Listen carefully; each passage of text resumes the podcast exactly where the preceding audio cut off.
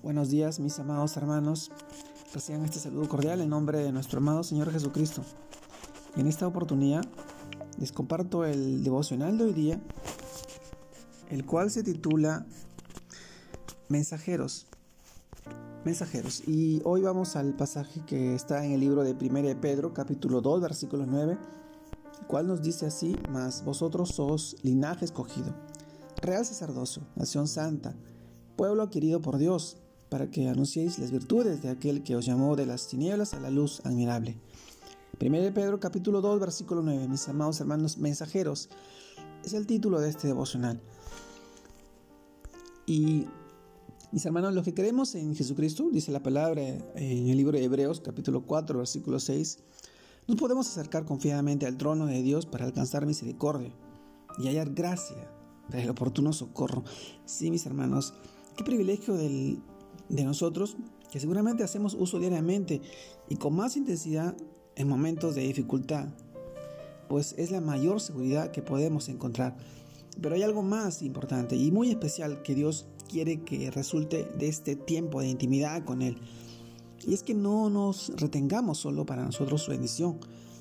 Mis hermanos, cuando clamamos a Dios, dice su palabra, Él nos enseña cosas grandes y ocultas que nosotros no conocemos. Esto nos recuerda al pasaje de Jeremías capítulo 33, versículo 3, lo cual es una bendición que recibimos solo por la gracia de Dios. Entonces, de la misma manera en que la habemos recibido, el Señor quiere que la compartamos con nuestro prójimo. Como leemos en el versículo de hoy, su palabra dice que nosotros hemos sido escogidos por Dios. Aquellos que hemos aceptado a Jesucristo como nuestro Salvador, como nuestro Señor, Dios nos ha, Dios nos ha hecho nación santa y un real sacerdocio, posición que nos da el privilegio de acceder a su trono, pero que también nos da la especial misión de que todo aquello que Dios nos revele y nos conceda, lo anunciemos.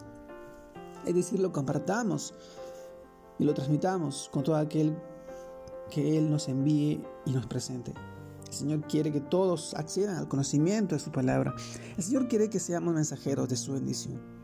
Todo lo que Él nos da, momentos de intimidad, en especial maravilloso y poderoso y poderosa razón por la cual no lo debemos callar. Nuestra misión es anunciar el Evangelio de Jesucristo, comunicar con amor toda la grandeza de Dios y así lograr que su bondad sea conocida por los demás. Todo el mundo debe saber del amor y el poder de Dios. Pero para eso es necesario que sus mensajeros, que sus escogidos, que su nación santa, que su pueblo sea quien divulgue y quien lleve la palabra de Dios y el mensaje de salvación. Este evangelio que es para vida eterna y que solamente nos es otorgado por gracia. Y es el tiempo de ahora de seguir llevando. Dice su palabra que hasta que no sea predicado este evangelio en todo el mundo, no llegará el fin.